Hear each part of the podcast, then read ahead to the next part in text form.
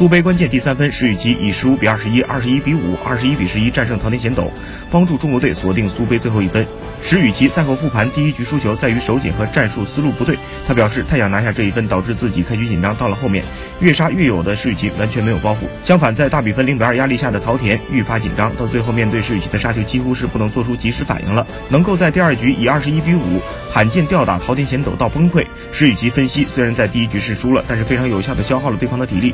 第二和第三局准备的更充分，攻击更果断，同时也非常相信自己的队友。